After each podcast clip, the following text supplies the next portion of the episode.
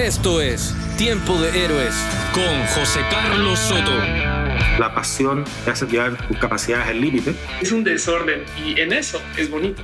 Entonces, profesionalización, en pocas palabras. Sea un tiburón en un estanque pequeño. Si vas a fracasar, fracasa ahora porque es más probable que tengas éxito si fracasas pronto. Vamos a ser muy sinceros. Si pudieras cambiar una sola cosa de ti, ¿qué cambiarías?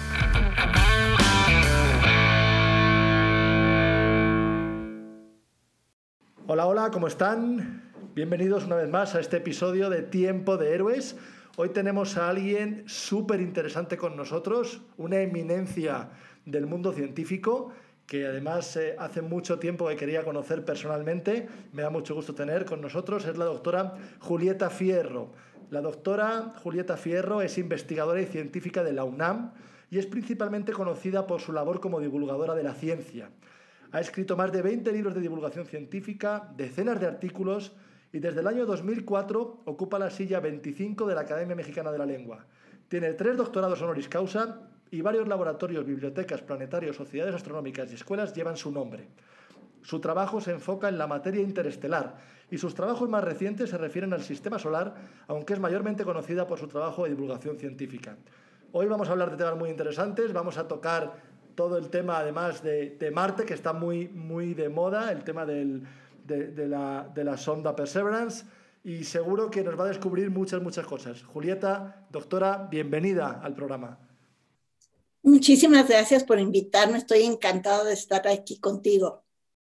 Es un honor, es un honor contar contigo, eh, es, eres alguien eh, verdaderamente inspirador porque eh, no hay muchos casos como el tuyo, si me permites decírtelo, eh, en un país como México, que no, no se caracteriza desafortunadamente por sus eh, apuestas científicas ¿no? y por su, sus programas científicos, eh, desafortunadamente, eres un caso excepcional que además has hecho una gran labor por divulgar la ciencia.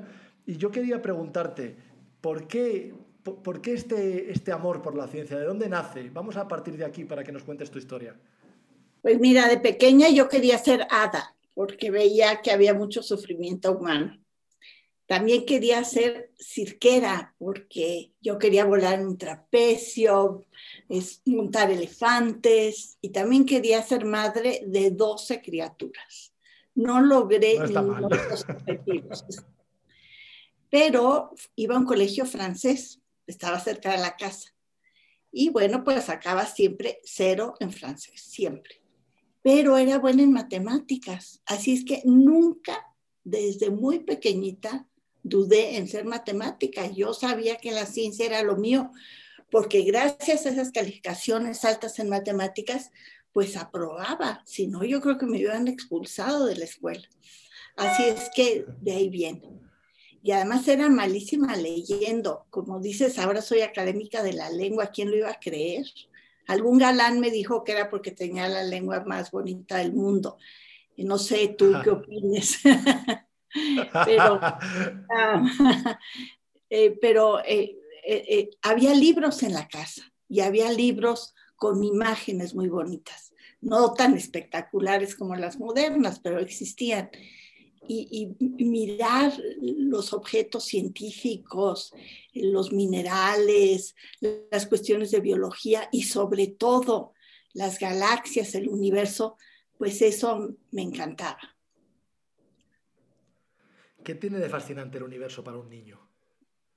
Pues mira, es como, es como la música, como las canciones podemos escuchar una canción en finlandés y podemos no entender lo que está diciendo, pero nos puede encantar. Y lo mismo pasa con la ciencia de la astronomía.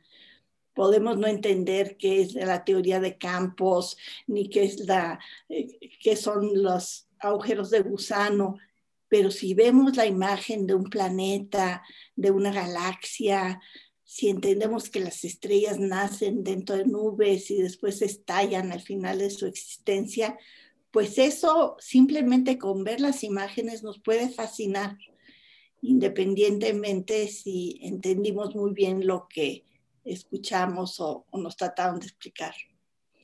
Y además la, la, astronomía tiene esta maravilla de ser multidisciplinaria. Así es que pues tú te puedes acercar a la historia de la astronomía pues a través de, de, la, los, por ejemplo, la astronomía mesoamericana, como los mayas podían predecir cuándo Venus iba a pasar delante del Sol, o como los griegos se imaginaban el universo, o podemos acercarnos a la astronomía a través de la biología por la búsqueda de vida extraterrestre, o a través de la geología tratando de entender mundos similares a la Tierra, en fin, este, esta característica de, la astrofísica pues hace que sea muy atractiva y haya muchas maneras de explicarla. ¿Cuál es la, manera más bonita de explicar la astronomía? La que tú has encontrado que, es, más, que es más mágica.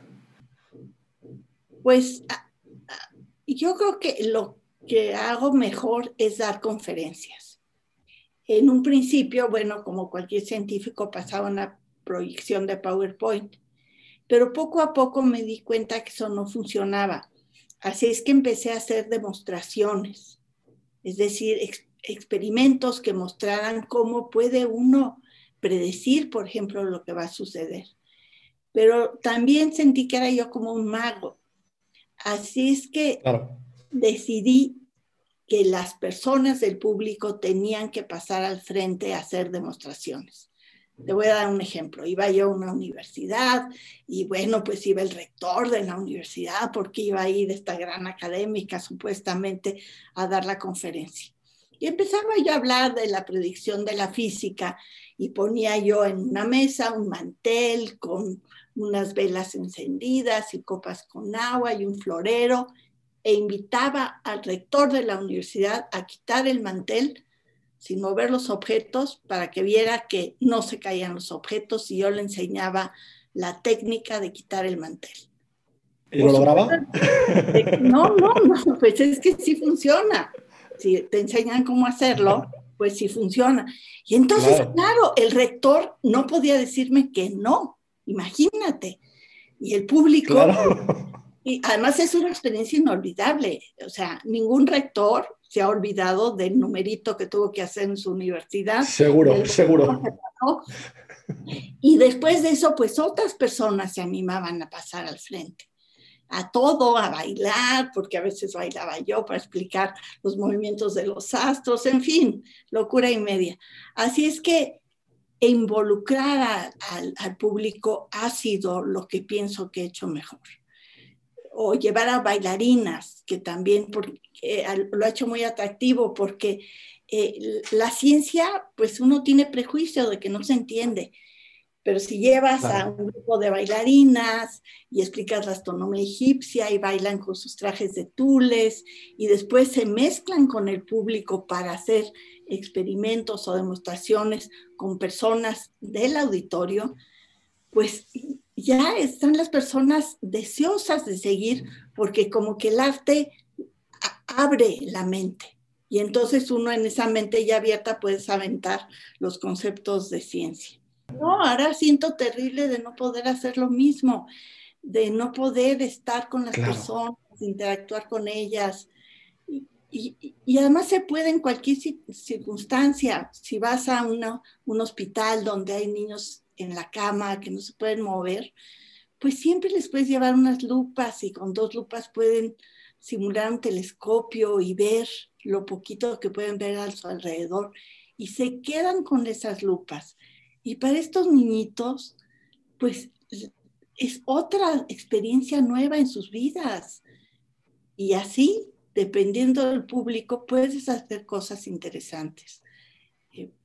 Eh, niños, niñas este, de la calle que las recogen, niñas maltratadas, si vas con ellas y, y haces demostraciones de ciencia y todo es color de rosa y, y, les haces explicaciones que tengan que ver con sus vidas, por ejemplo, construir pues unos títeres y que ellas los hagan como extraterrestres que viven en condiciones difíciles, pues estas niñitas se proyectan.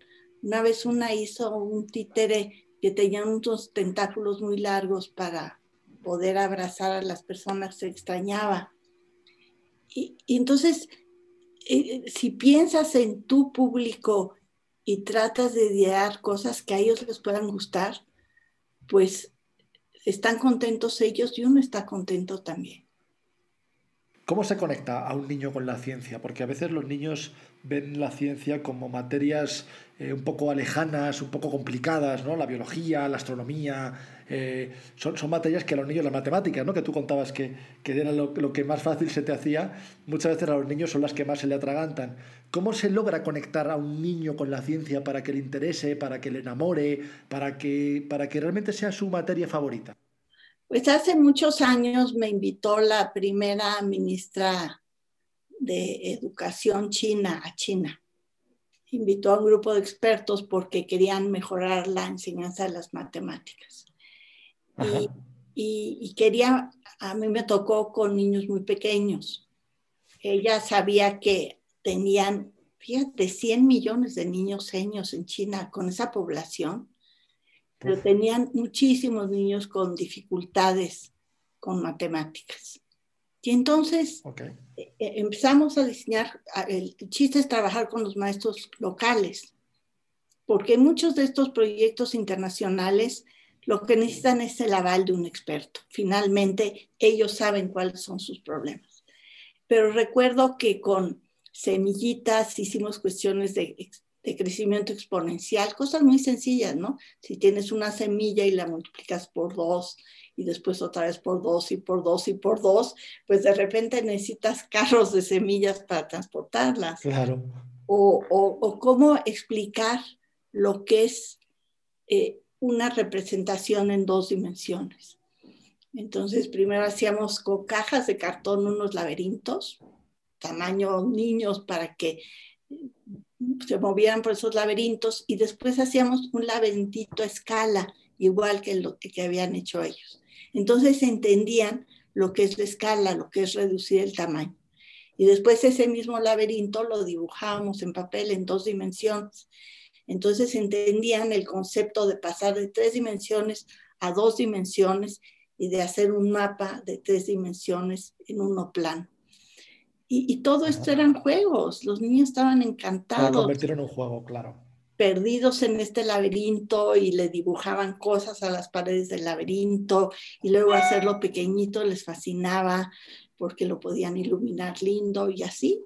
Entonces, eh, sin decir, sin decir jamás las matemáticas son horribles, no les vas a entender, no pensar en matemáticas. Bueno, cuestiones de topología. Algunas llevábamos eh, plastilina y, y pues hacían pues una pelota de plastilina y veías como topológicamente pues se puede transformar en algo plano. En cambio, si es una dona, pues la puedes transformar en una taza y no tienes por qué decirles esto es topología moderna, simplemente juegas con los niños. Claro, no necesitan saber la parte técnica, solo tienen que entenderlo en su espíritu, ¿no? Por supuesto. Y ya después en las prepa o en secundaria dirán, ah, pues esto era la matemática aquella que aprendí del niñito y que me gustaba tanto. Claro. Claro, sí. En, en realidad todos los juegos y todas las cosas que fascinan a los niños tienen que ver con la ciencia, ¿no? Eh, eh, Star Wars, eh, eh los, la, las cosas mágicas, eh, los, los mundos mágicos, al final todo tiene que ver un poco con la ciencia y si al niño le conectas con eso es más sencillo. Claro. Pero el chiste es que lo haga él. Esa es la cosa. Para que es mágico, pero esa magia él la hace. Eh, él la descubre. Él la descubre y la siente y la hace suya y la quiere presumir y la explica. Y cuando ese niño le explica a su mamá qué fue lo que hizo, es cuando tú dices, ahora sí gané. Ahora, ya, ahora lo logré, ahora conseguí mi objetivo. ¿Cuál ha sido la experiencia más bonita que has tenido tú eh, enseñando ciencia o divulgando ciencia?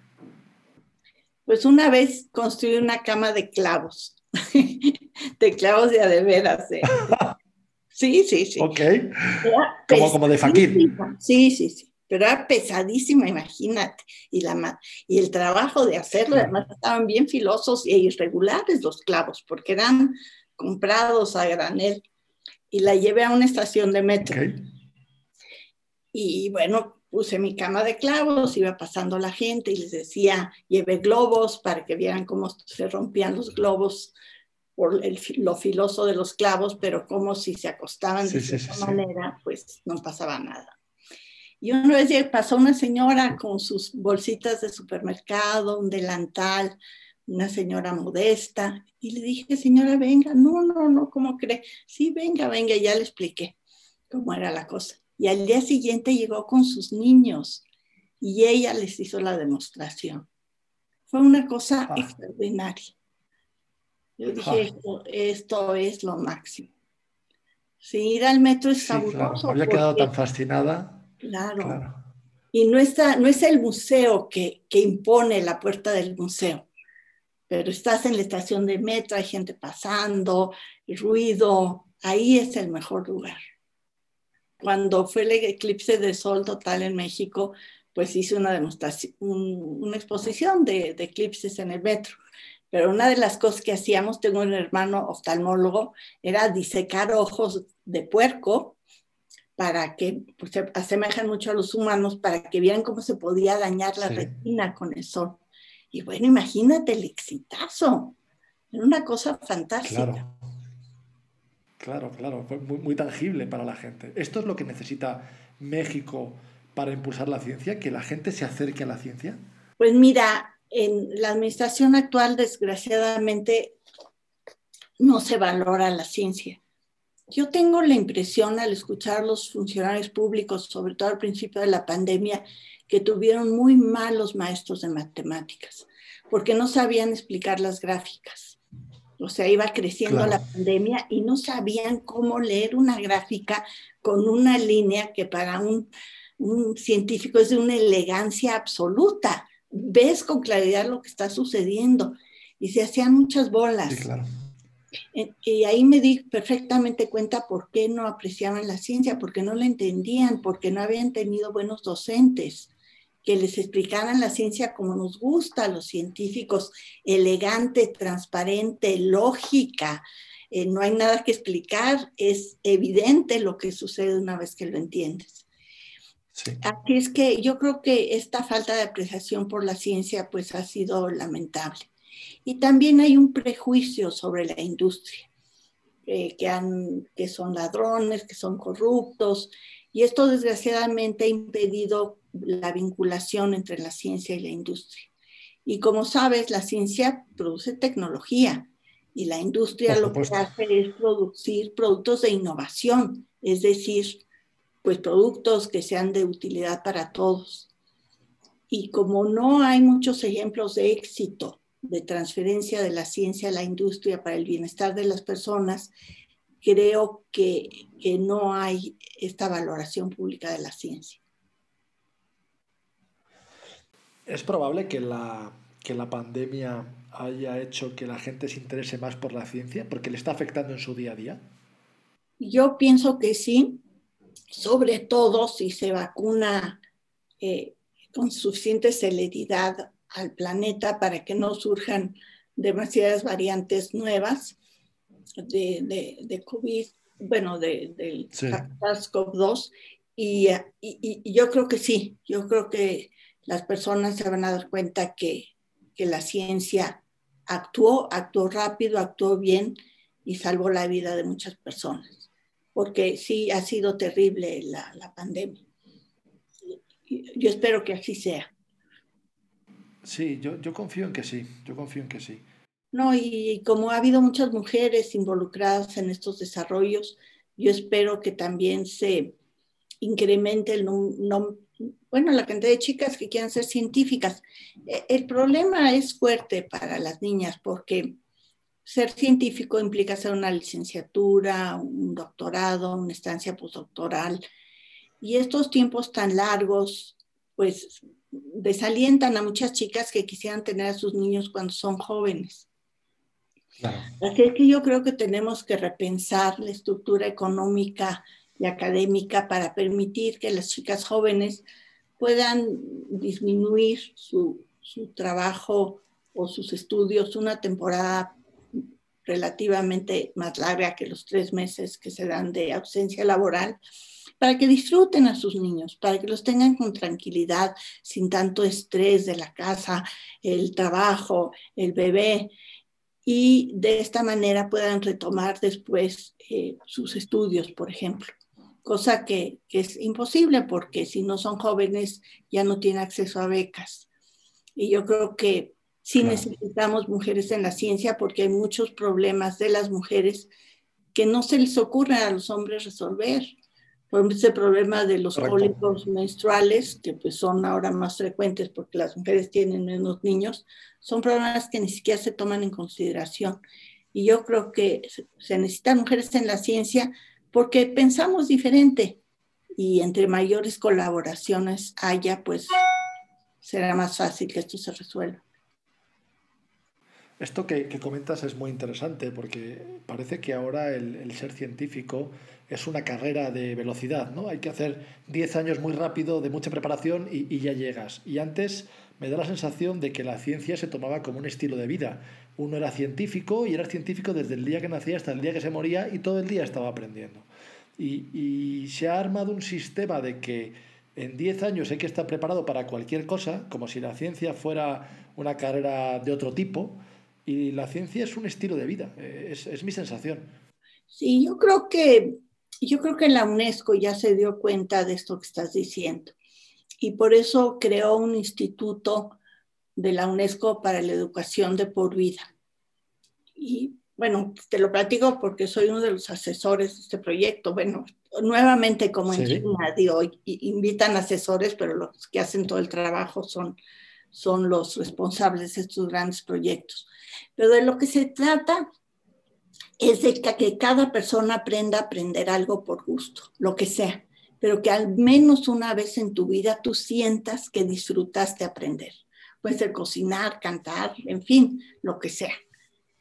Y una vez que ingreses a la educación, que tengas acceso a la educación híbrida, es decir, presencial y eh, virtual. Por ejemplo, si tienes una licenciatura y en tu universidad no hay tal materia, pues la puedas tomar en MIT o en, en la Complutense o, o en la UNAM.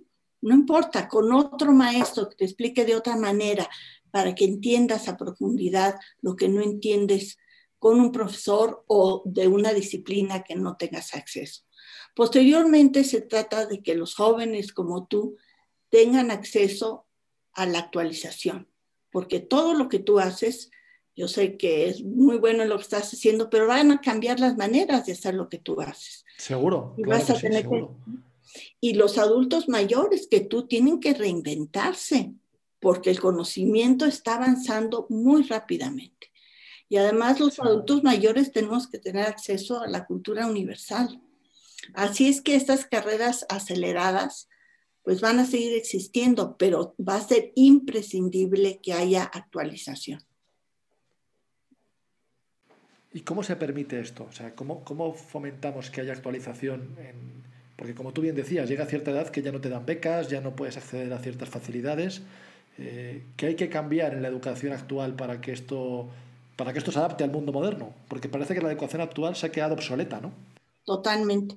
Bueno, lo primero que hay que hacer es que se entere el, los gobiernos, que se enteren que existe esta, eh, este, eh, se espera que sea un derecho humano la educación de por vida. Esa es la primera cosa. Pero, pero un político no va a hacer los cambios si la sociedad civil no empuja por estos cambios.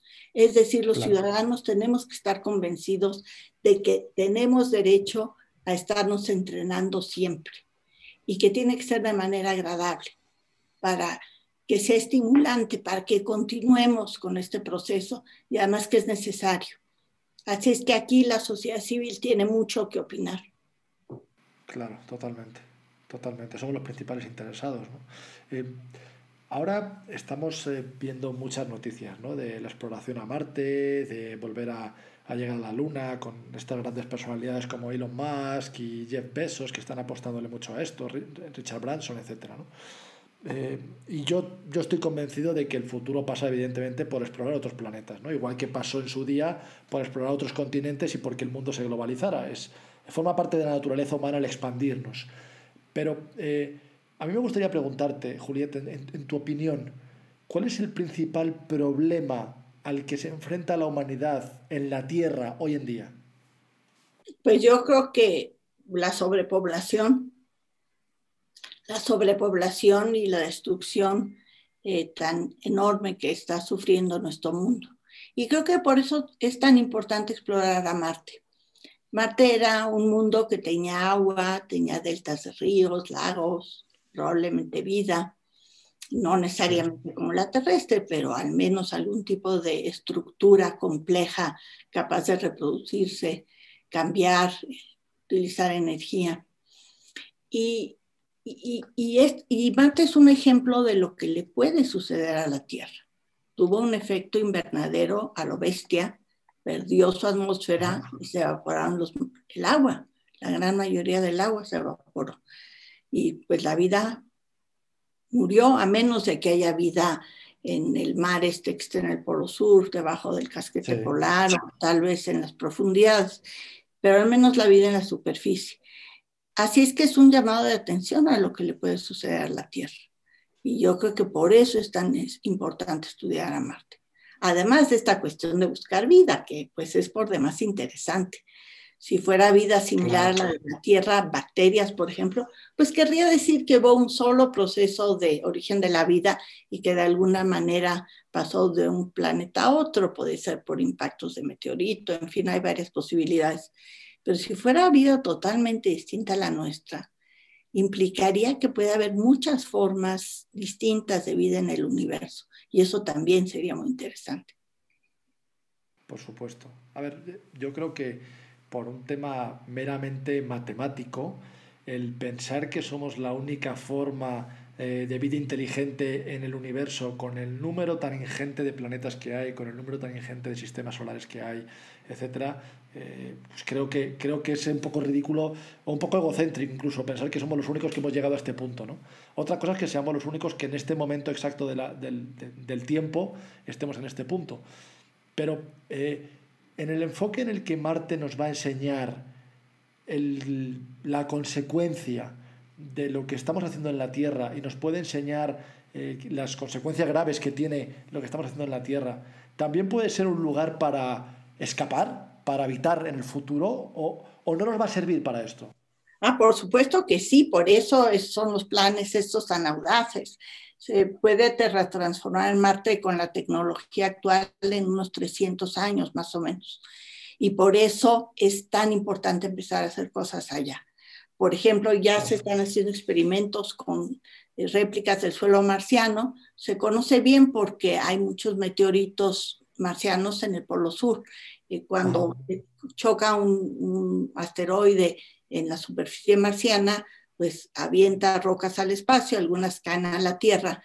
Y cuando caen en el Polo Sur son más fáciles de descubrir porque se ven sobre el hielo o las glaciares las arrastran en sus morenas. Entonces, eh, eh, se están eh, buscando muchas cosas que hacer con el suelo marciano. Una, por supuesto, es, es cultivar. Y hay varias variedades de lechuga que, que, se pueden cultivar con suelo marciano y con gravedad superficial como la de Marte que es distinta a la de la Tierra, porque aunque haya paneles solares para darles luz a las plantitas, pues sus raíces se van hacia donde sienten gravedad y la gravedad marciana pues es menor a la terrestre. Pero también se está haciendo otra cosa. Eh, con, se llama rigolita, el suelo marciano se está mezclando con diferentes tipos de pegamentos para hacer impresiones eh, en tres dimensiones. La idea es que en lugar de llevar cosas a Marte, se impriman allá.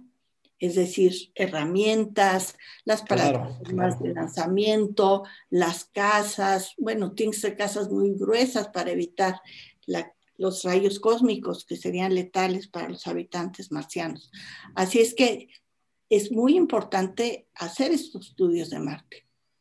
Y para ir planeando, porque por supuesto la idea es ir a vivir allá o en en estaciones espaciales que estén pues más o menos a la distancia de la Tierra del Sol para tener suficiente luz, pero se necesitan materiales y es mucho más barato extraer materiales de asteroides o de la Luna que sacarlos de la Tierra. Claro. Yo, yo te confieso que soy un poco escéptico en este sentido y, y lo que me genera escepticismo es que poniendo una, una simetría de lo que ha pasado en la Tierra. ¿no? Cuando, cuando los europeos llegan a América encuentran un vergel ¿no? de, de, selva, de fertilidad, de naturaleza, de recursos, que, que les hace pues, quedarse, quedarse en el continente. ¿no? Y esto pasó durante toda la historia del planeta a medida que el, que el ser humano se iba expandiendo por los, por los lugares, pero evidentemente se expandía menos por las zonas más inhóspitas que por las zonas más con mayor recursos, ¿no? África, eh, América, etc. La Antártida o el Ártico pues tiene poblaciones mucho menores porque son menos habitables. Y ahora estamos buscando escaparnos de la Tierra o, ampliarnos a un planeta que es mucho más inhóspito. Eh, ¿Esto es viable? Bueno, pues son sueños, ¿qué quieres que te diga? A los humanos, como tú bien dices, nos gustan las aventuras. Y es posible que no sea Marte, que como te decía antes, sean estaciones o donas alrededor del Sol. Y para esto sí faltarían miles de años, pero... Claro. Pero, pero es, que, es que controlar la natalidad ha sido muy difícil. El placer sexual es demasiado intenso como para evitarlo. Sí, es un problema grande la destrucción de la naturaleza. Ya lo único que nos queda gratuito es la atmósfera y lo estamos destruyendo muy rápidamente. ¿Y, nos va a dar tiempo a, hacer todo este plan de, expansión interplanetaria? Pues, no, claro que no. O sea, como te decía, para terraformar Marte se necesitan 300 años.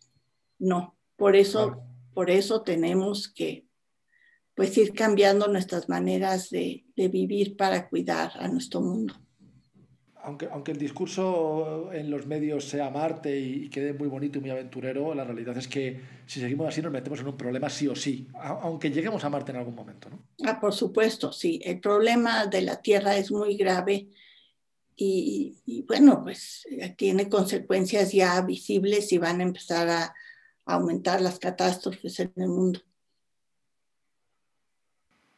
Eh, ¿Qué ha significado la, aventura de la Perseverance en Marte? ¿Qué significa a nivel eh, historia de la colonización marciana? ¿Qué significado tiene para los que estamos menos familiarizados con ello? ¿Qué, importancia tiene este, este hito? Bueno, tiene la importancia que tú mencionabas. Las grandes aventuras de la humanidad fascinan. Y a diferencia de Magallanes, que bueno, no logró dar la vuelta al mundo, pero casi, casi su tripulación. leemos sobre eso. Pero, pero esto de Marte lo podemos vivir en tiempo real.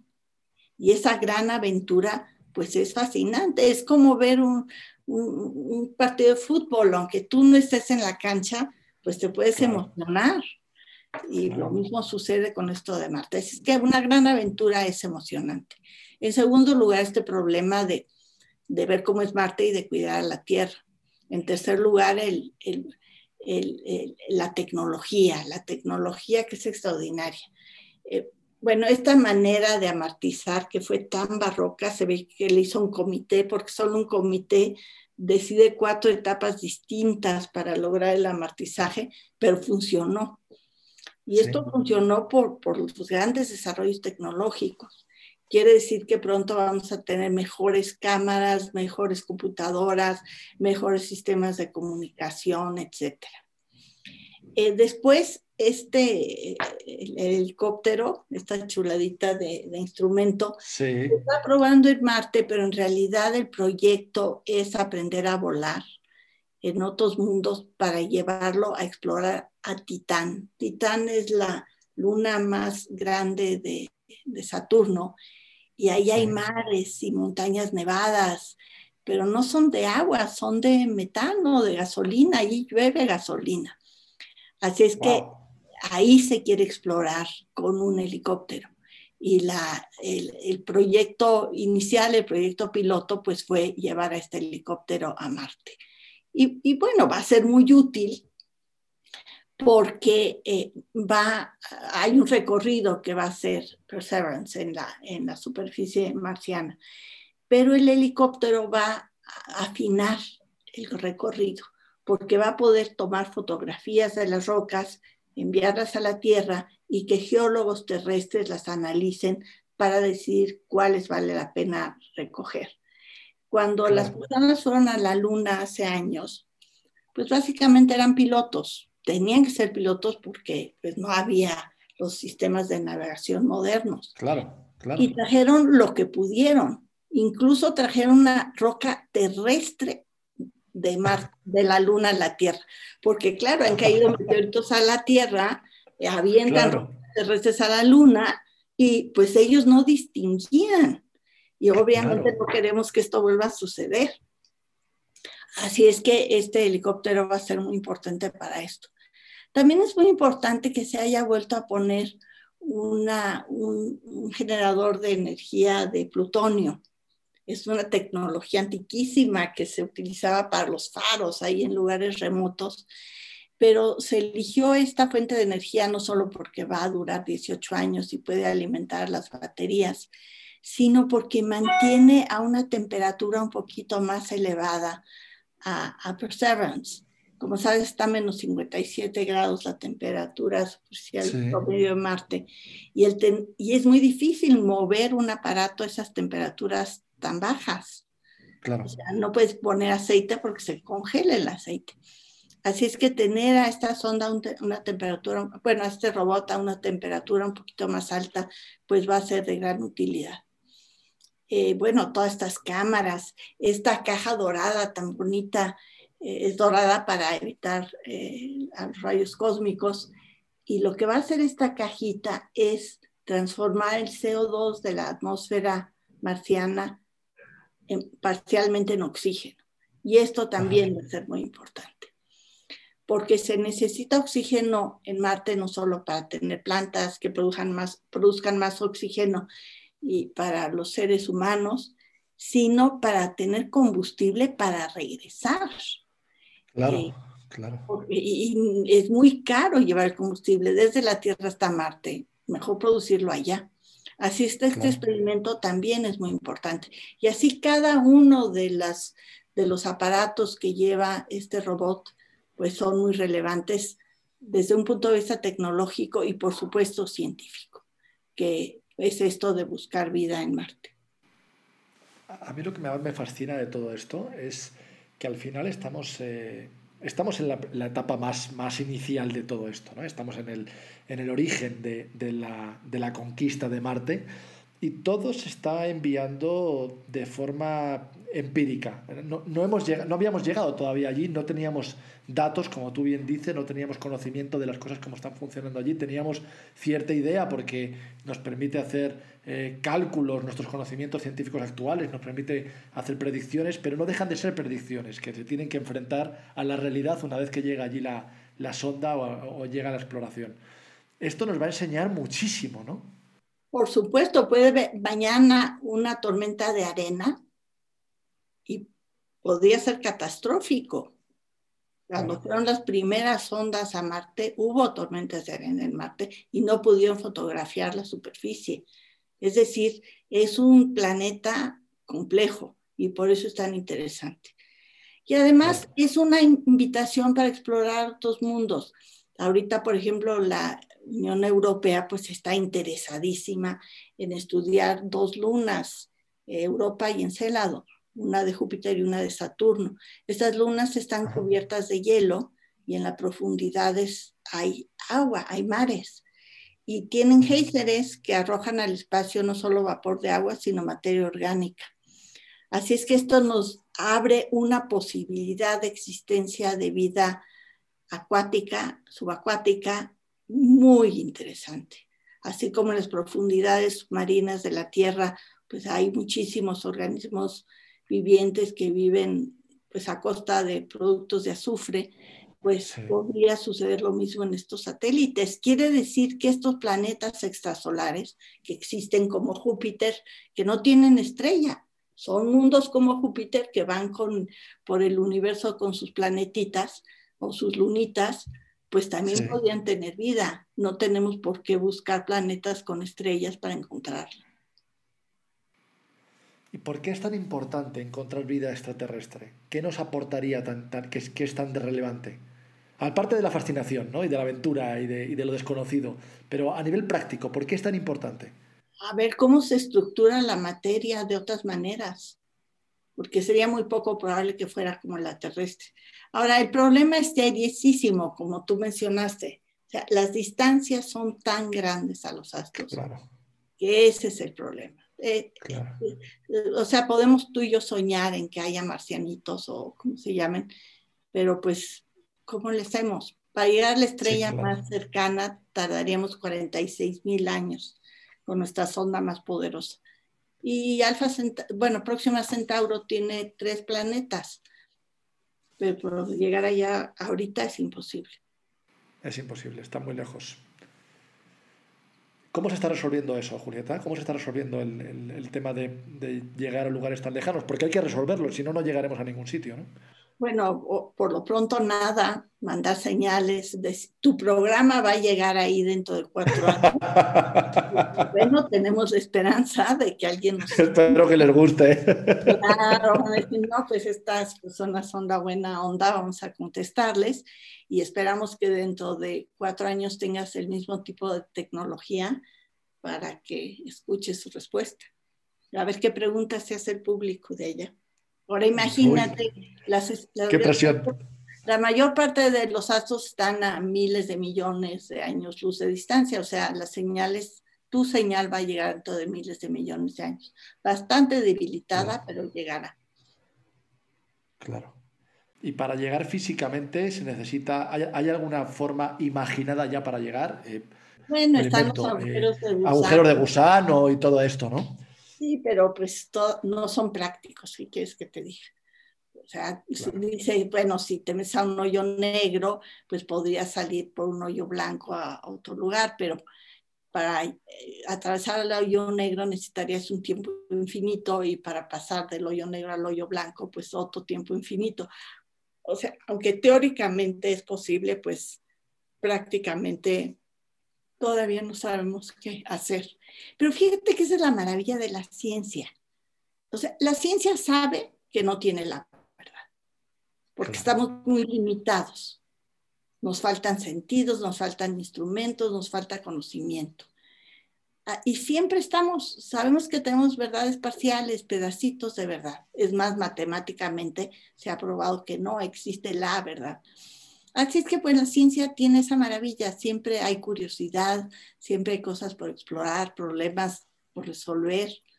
Y esto hace que pues que sea fascinante siempre, cada día te despiertas y cada día te sorprendes. Totalmente, siempre hay algo nuevo que descubrir, ¿no?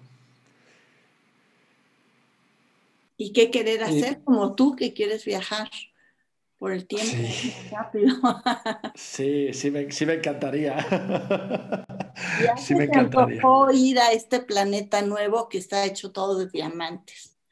O ir a ese mundo nuevo que se descubrió que todavía está así, en, que es de, de, puro magma, roca fundida. O quieres ir al Saturno, que es 200 veces más grande que el nuestro o quieres ir a esos planetas que se llaman de dulce de algodón porque son más fofos que Júpiter y son rosas, azules, amarillos. O sea, es lo que tú quisieras, ya sé. Sí, sí, sí, sí, sí. a unas habitantes guapísimas de esos sitios. sería maravilloso, la verdad. bueno, entrevistarlas, imagínate si te está divirtiendo entrevistarme a mí. Sería imagínate, imagínate podemos soñar lo que queramos, sería, sería mágico, la verdad. Oye, eh, Julieta, para hablar un poquito, un poquito más de, de ti, que eres una persona súper, súper interesante, y te agradezco mucho que estés dándonos esta entrevista porque me está encantando, la estoy disfrutando mucho. Em, ¿quién, ¿Quién ha sido la mayor inspiración para ti en tu carrera, en tu vida? Fíjate que yo no tengo ese, ese, ese don que tienen tantas otras personas que de pequeñas hubo una persona que les inspiró, en fin. Pues como yo era muy limitada para leer, pues no, nunca tuve ese modelo a seguir. Eh, pero, pero sé que es muy importante. Hace unos días me pidió una entrevista sobre Valentina Tereshkova, la primera astronauta mujer y pues leí su biografía, ahora pues ya se pueden conseguir libros y videos, antes pues eso era imposible. Y cuando leí lo que ella hizo, que era buena paracaidista y la escogieron como cosmonauta porque en esa época, en la etapa final de los, de los cosmonautas, estaban en paracaídas y como pues ella tuvo tantas dificultades y recuerdo que vino a México, fíjate. Y recuerdo que también vino Yuri Gagarin y, pues estaban los astronautas y yo fui a, la manifestación y había un cosmonauta y me firmó mi libro de física. Y ahora que, que me hicieron esa entrevista, yo pensé, pues igual y sí, igual estas personas sí fueron una influencia para mí. de alguna forma, claro. Sí, sin querer, pero hasta ahora lo recordé, 50 años después, imagínate. Bueno, así pasa a veces, ¿no? Y, y a nivel personal, eh, ¿no hubo nadie, un papá, un familiar, un amigo, que haya impulsado tu carrera científica, que haya sido eh, significativo? Pues sí, no, déjame decirte, mi padre era un hombre muy difícil y había muchos libros en la casa y él cuando platicaba las cosas lo hacía de manera interesantísima y pues nos llevaba a viajes y, a museos, pero era un hombre muy complicado y tenía episodios difíciles en la vida. Y cuando se murió mi mamá, pues yo tenía 13 años y tenía dos hermanitos pequeños, uno de dos años y uno de 11 meses con síndrome de Down. Así que pues mi papá lo que quería es que yo fuera una ama de casa y una sustituta. Claro. Entonces sí, eh, pues yo finalmente me escapé de mi casa para ir a la escuela. Fue muy difícil, como te imaginarás, porque dejarte claro, a los niños. Pero bueno, te tienes que salvar para salvar a otros. Así es que eh, mi papá era un hombre complejo. Por un lado le debo este amor a la ciencia probablemente, pero por otro lado, pues pues, también fue difícil crecer así. Por eso yo sé que se puede, que las mujeres merecen. Yo una vez me senté en un sillón y dije, no me voy a dejar. Y esa ha sido mi, mi manera de ver la vida siempre. Me duelen mucho las injusticias y siempre trato de, pues, de hacer lo que pienso que es lo correcto. Y pienso que otras personas también deben luchar por sus ideas aunque vayan en contra de lo que dice la sociedad o, los, o las personas que nos rodean. Sí, probablemente eh, la situación a la que tú tuviste que enfrentar te haya forjado para haber sido pues, una mujer científica en tiempos difíciles. ¿no? Hoy quizás sea un poco más sencillo, pero desde luego antes no lo era. Pues mira, a veces he tratado de, pensar en positivo y decir, ¿qué tal si mi papá me prohibió estudiar para que estudiara? Porque ya sabes que a un adolescente le prohíbes algo y es lo que quiere hacer. Sí, claro. Y muchas veces en el diván, ya te imaginarás, pues eso lo he platicado. He dicho, bueno, ¿qué tal si mi papá sí era un hombre muy inteligente, muy culto, sensacional? O sea, bueno, era bipolar, entonces tenía estas dos facetas pero tal vez sí lo hizo a propósito y, triunfó, triunfó finalmente. ¿Qué, hacía tu papá, Julieta? Era endocrinólogo, era médico militar. Era médico militar. Destacado, muy apreciado en, la comunidad. Fue la primera persona que pudo traer yodo radioactivo a México para curar, el bocio. Y recuerdo que en nuestra casa, en el jardín, había una construcción donde él tenía ratas para probar el yodo, yodo radioactivo con las ratas. Claro. Los contenedores de plomo. Y ese se quedó para siempre con el nombre del cuarto de las ratas. ya no hubo más ratas ahí.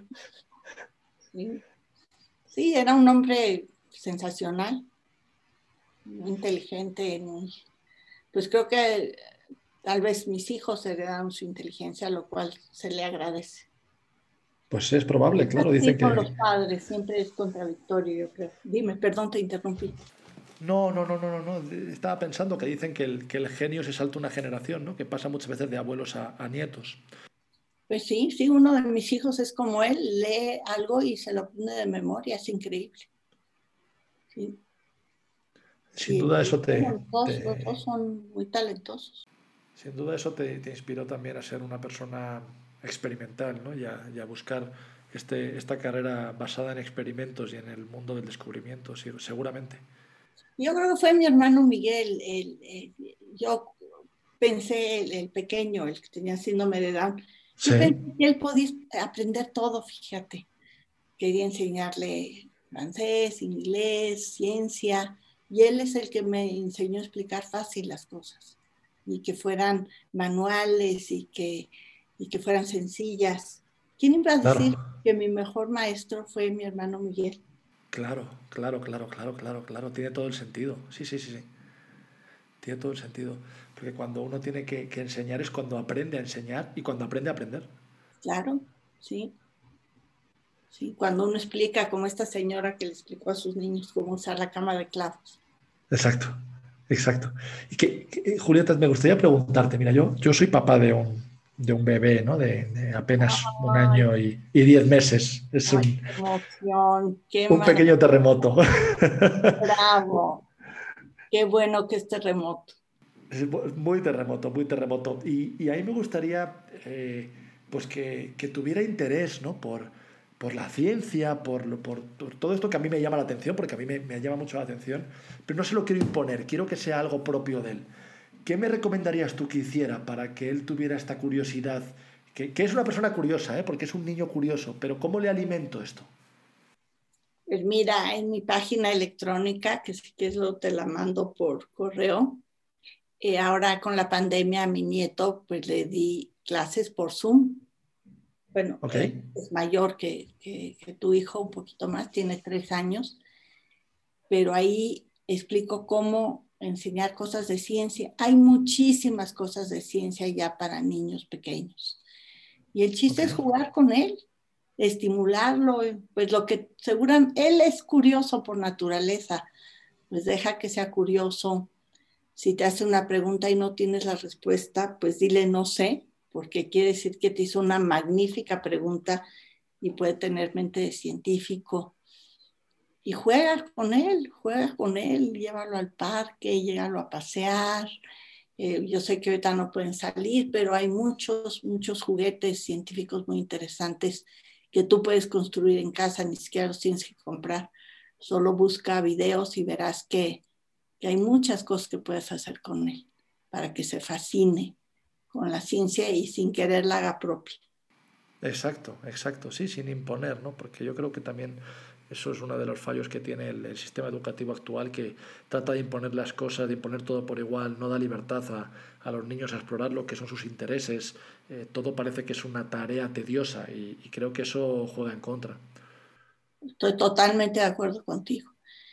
Pero mira, quererlo, observarlo, un problema que tenemos los papás es que nos inventamos a nuestros hijos. Y sí, pues las mamás vemos a nuestro bebé el más bonito del mundo, aunque sea horrible. Entonces, yo te sugiero que observes a tu niño y le des libertad. Bueno, que no, te, no esté en peligro, obviamente. Sí, claro. Que lo observes. Bueno, pues eh, para, para, ir terminando, Julieta, yo quisiera hacerte eh, dos preguntas, ¿vale? Dos preguntas que son las dos preguntas de, de cierre. Eh, la primera, eh, yo soy una persona que me encanta leer, eh, leo 30, 40 libros al año, ¿no? soy, soy, soy un, un, aborazado lector y me gusta preguntar en el, en el, programa recomendaciones de libros a mis invitados. ¿no? Entonces, me gustaría preguntarte, siempre haciendo, haciendo hincapié y pidiéndote el esfuerzo de que sea un libro que los lectores eh, les sirva, que no sea muy técnico, ¿no? Y puedes, puedes, seguro que tú tienes un montón de recomendaciones que puedes hacer. ¿Qué libro recomendarías a la gente que está escuchándonos, que quiere acercarse a la ciencia y quiere acercarse a las estrellas y quiere acercarse a lo que tú divulgas para que estén más cerca y para que se conecten con eso? Ay, pues yo les recomiendo un libro bonito. Un libro bonito con imágenes lindas siempre inspira más. Y si no entienden claro. algo, que no se preocupen, que simplemente disfruten las maravillas del cosmos. Yo pensé que me ibas a preguntar un libro de literatura y hay un libro Puede ser también. de Gonzalo Celorio, el tocayo de tu crío. Eh, sí. Gonzalo Celorio escribió un libro muy interesante que se llama Los Apóstatas. Y, es un libro que recomiendo ampliamente porque está muy bien escrito, bueno, es un gran escritor, está muy interesante y trata problemas de su vida que pues en, de muchas maneras pues, son la vida de todos y es un libro contemporáneo. Los apóstatas, lo, lo, anotaremos en las notas del episodio para que quien quiera buscarlo lo pueda encontrar. ¿Es el libro que más veces has regalado tú? Pues en este año yo creo que es el que más he regalado, sí, y además, por fortuna, lo pueden entregar a domicilio. Eh, bueno, he regalado mucho más de mis libros, como te imaginarás, cuando doy conferencias, pues siempre claro. llevo libros y los arrojo al público.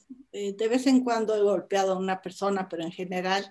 Pues, y, y, y, eso, pues sí, es, eh, parece que van volando, es muy bonito.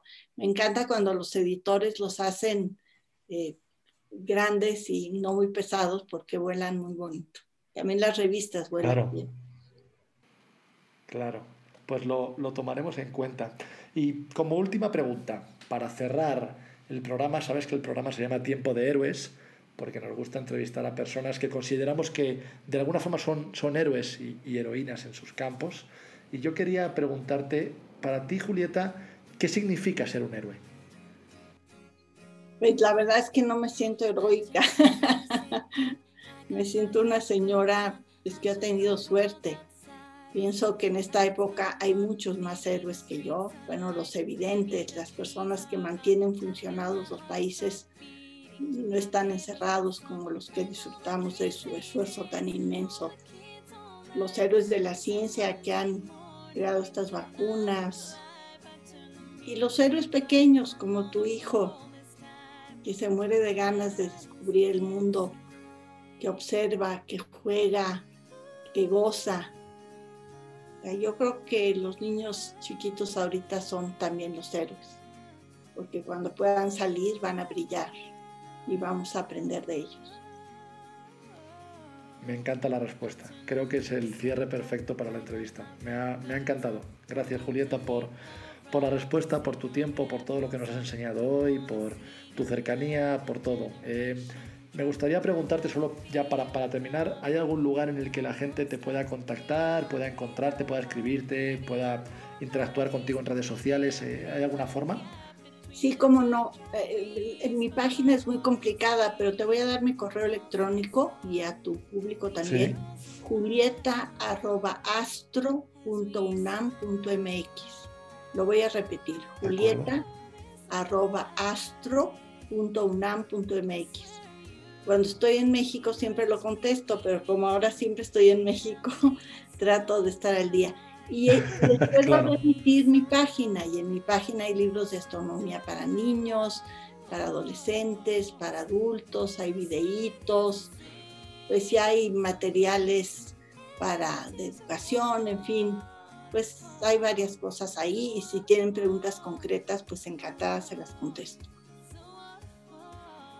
Pues muchísimas gracias. Lo pondremos ahí también en las notas del episodio para que puedan hacer clic y, y, visitar tu página y mandarte un correo si, si lo desean. Eh, Julieta, ha sido un honor, un placer estar contigo este rato. Espero que repitamos pronto, espero que podamos repetir en público, digo en público, en, en persona y conocernos. Eh, sería fabuloso para mí. Ojalá que tengamos la oportunidad y te agradezco muchísimo tu tiempo. Pues el gusto fue todo mío, que la vida te trate bien, que sigas soñando con los objetos del universo y que nos sigas regalando a todos tus escuchas tu conocimiento, tu simpatía, tu candor. Que la vida te trate bien. Adiós. Muchas gracias, Julieta. Hasta pronto.